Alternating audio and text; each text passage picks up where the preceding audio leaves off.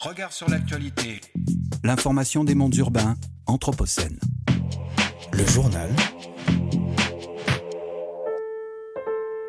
Et au programme aujourd'hui, le point sur la ressource en eau qui n'en finit plus de manquer en France et ailleurs. L'état préoccupant du modèle agricole français et notamment des haies, écosystème indispensable pour la préservation de la biodiversité. Et la bonne nouvelle avec un canular haut en couleur. Et cette semaine, François, pour ton grand format, nous partons vers des contrées qui nous paraissaient encore il y a peu totalement fictionnelles et qui tentent pourtant à devenir réalité chaque jour davantage. Et oui, Florian, et je vous parle ici non pas de science-fiction, mais de notre monde à nous, tout ce qu'il y a de plus matériel et concret. Nous partons à la découverte d'outils qui demeuraient encore inconnus il y a à peine six mois. Chat GPT, Midjourney, DALI, toute une myriade d'instruments qui défraient la chronique et interrogent à plus d'un titre les mondes urbains anthropocènes. Et tu souhaites d'abord faire le point sur ces nouvelles intelligences artificielles? Oui Florian, car quelques précisions s'imposent. Concrètement, il s'agit de dispositifs techniques qui permettent aux utilisateurs de converser avec des intelligences dites artificielle. Sorti en novembre 2022, le logiciel produit par la startup OpenAI a suscité dès sa sortie un flot infini de réactions. Le chatbot a rassemblé plus d'un million d'utilisateurs en moins d'une semaine, selon son président Greg Brockman, et il cumule depuis plus de 4 milliards de requêtes. Alors dis-nous tout, comment ça marche? Comme le résume bien le directeur de la recherche fondamentale sur l'intelligence artificielle du groupe Meta, celui qui porte Facebook, Yann Lequin, dans une interview à Ouzbek Erika.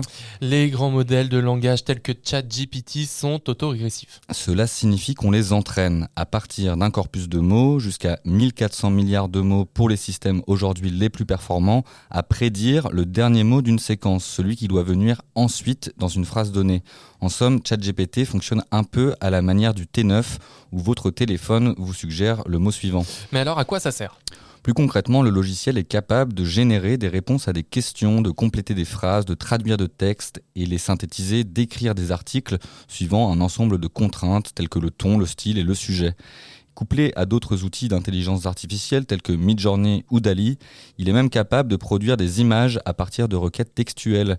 Et à ce titre, vous avez sans doute vu passer les photos du pape portant une doudoune blanche qui, bien qu'ultra réalistes, sont inventées de toutes pièces. Mais ces intelligences artificielles ne donnent en fait qu'une illusion de réalisme.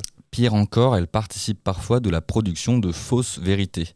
C'est ce que confirme le même Yann Lequin qui rappelle que les textes produits par ChatGPT ne sont pas fiables en tant que source d'information, ils sont plutôt à envisager comme des systèmes d'aide à la conduite. Comme chez Tesla, où on garde les mains derrière le volant, il faut encore garder les mains sur le clavier.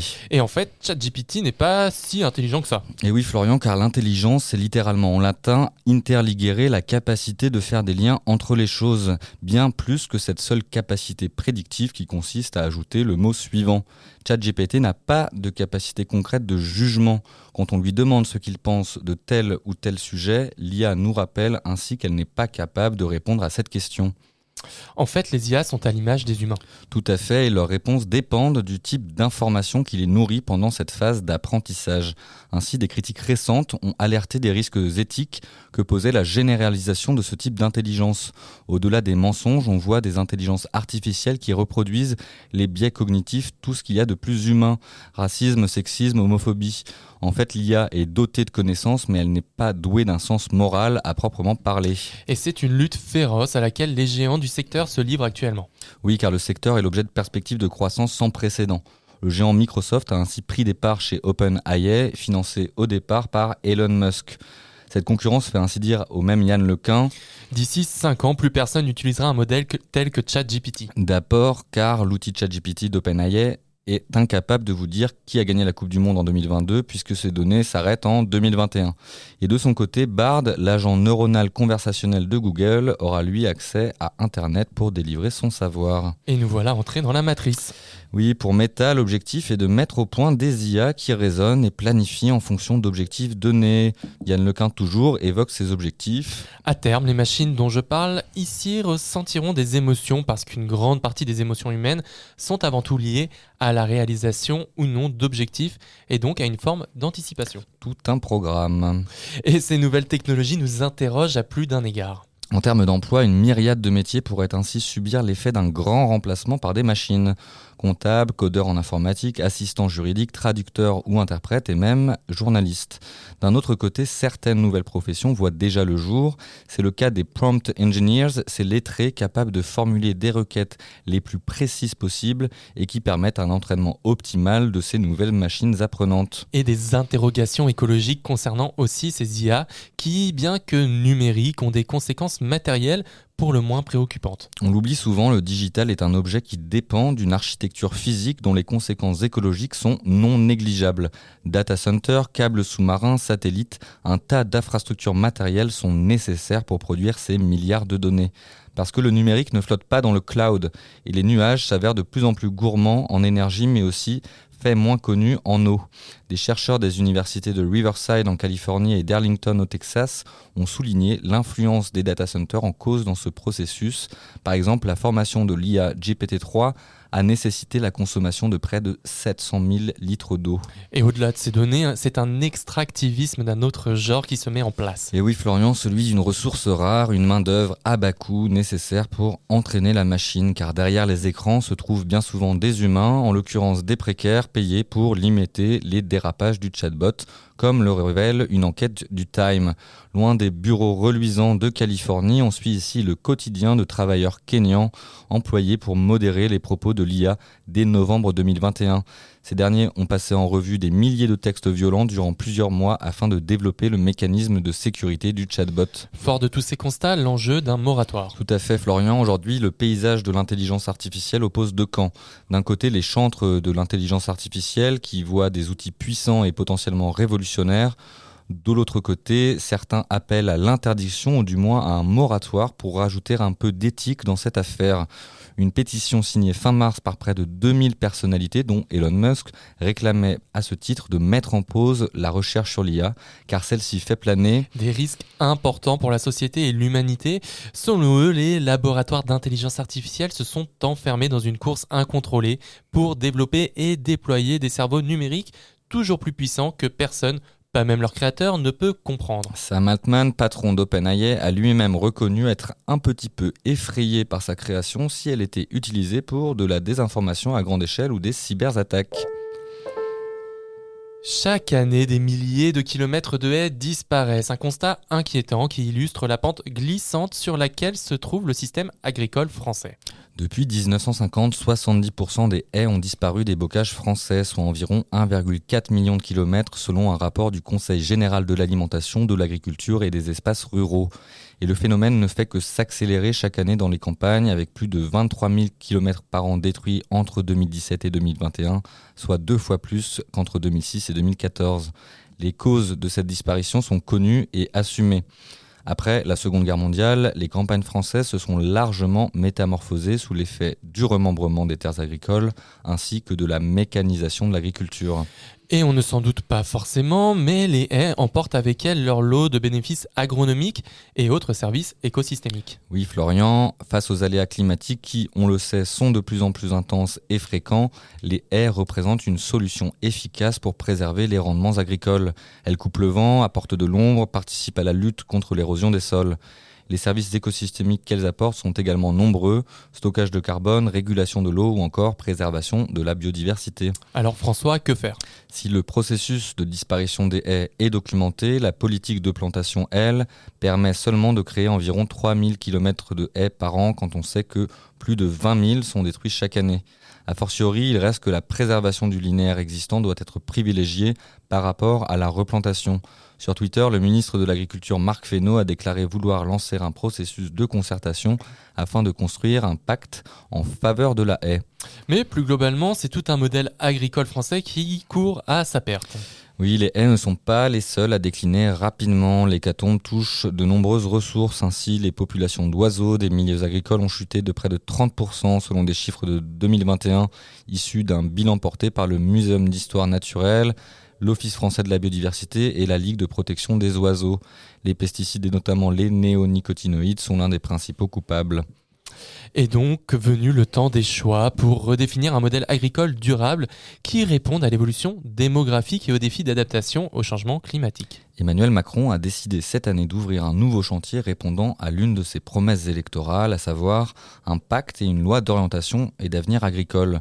Objectif, répondre à l'enjeu de renouvellement des générations d'agriculteurs face au constat selon lequel d'ici 10 ans, un tiers de ceux-ci sera parti à la retraite. Ainsi, entre 2010 et 2020, près de 100 000 fermes ont été rayées de la carte en France métropolitaine. L'élevage est le secteur le plus touché par ce déclin. Les producteurs de grandes cultures, les arboriculteurs et les, viticulteurs pardon, étant maintenant devenus majoritaires sur le territoire national. Encore faut-il que les conditions de travail en vaillent la peine quand on sait que les agriculteurs peinent de plus en plus à gagner un revenu suffisant pour subvenir à leurs besoins. C'était notamment l'un des objectifs de la loi Egalim 2 promulguée en 2021 et censée assurer une meilleure rémunération des agriculteurs.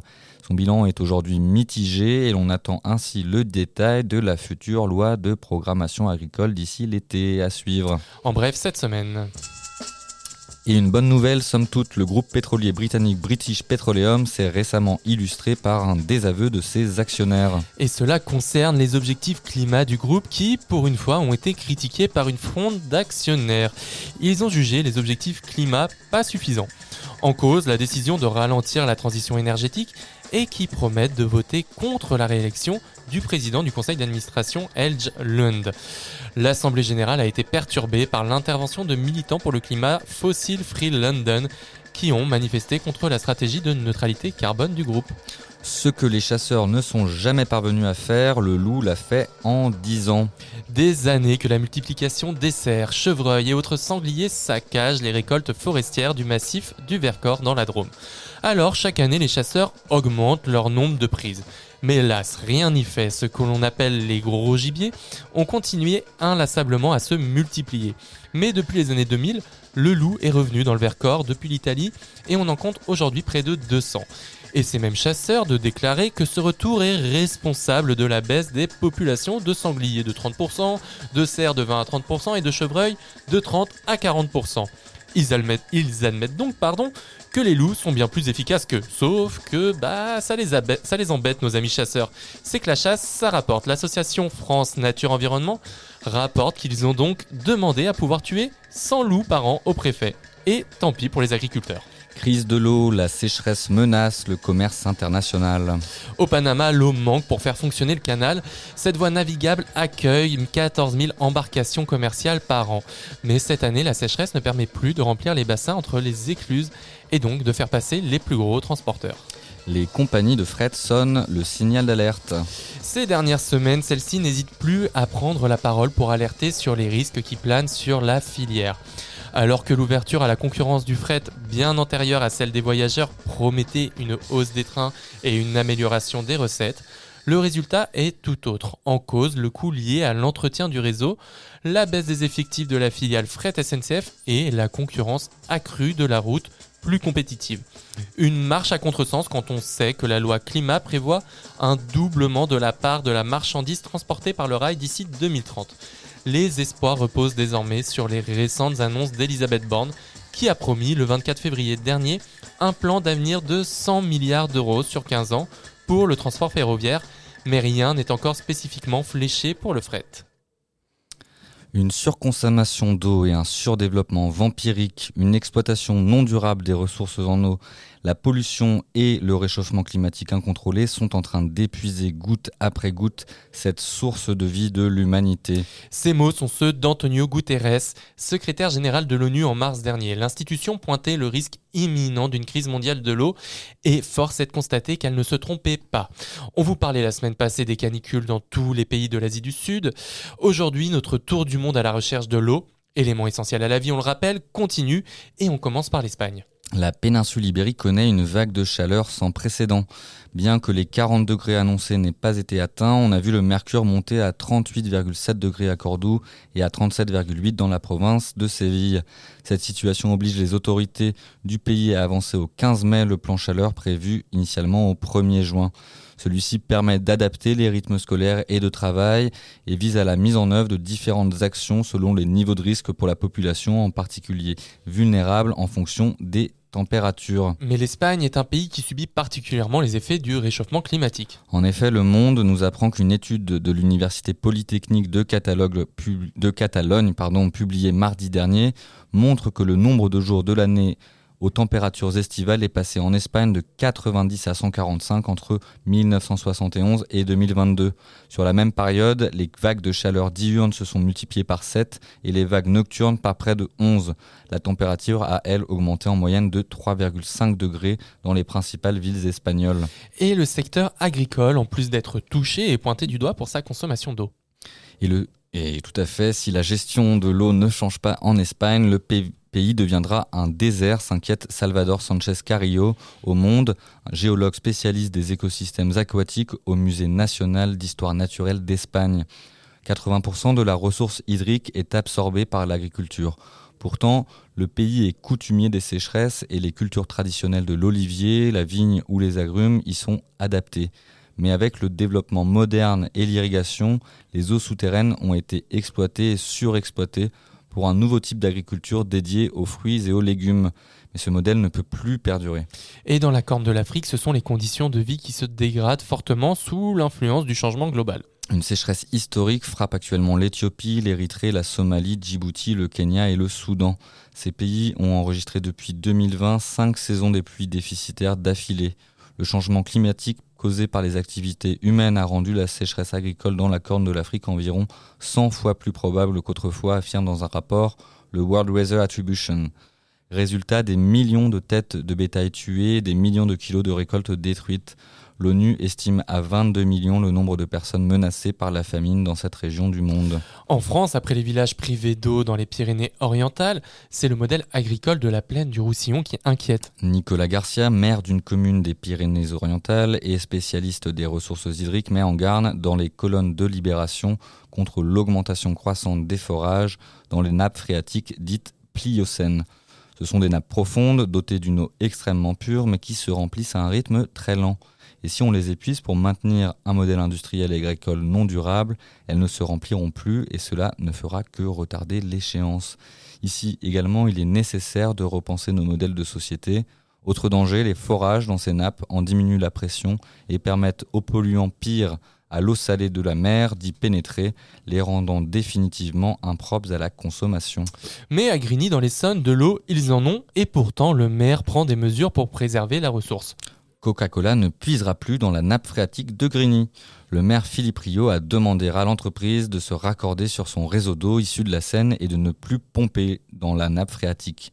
Bien que la ville soit régulièrement en situation d'excédent hydrique, le maire a décidé de préserver la réserve d'eau pour se préparer aux années plus compliquées qui s'annoncent. En revanche, dans les Alpes-Maritimes, la préservation de l'eau, ce n'est pas pour tout le monde. Un client, quand il arrive dans un hôtel, doit être traité dans les meilleures conditions et donc je pense que c'est plutôt aux citoyens français d'avoir à prendre en compte la crise de l'eau. Cette déclaration du président de la Fédération de l'hôtellerie et de la restauration des Alpes-Maritimes, Eric Abinisra, a suscité de vives réactions des habitants du territoire. Il dit vouloir éviter de créer un climat anxiogène pour ces individus, tout particulier que sont les touristes, à qui tout est permis tant qu'ils consomment. La bonne. Nouvelle de la semaine.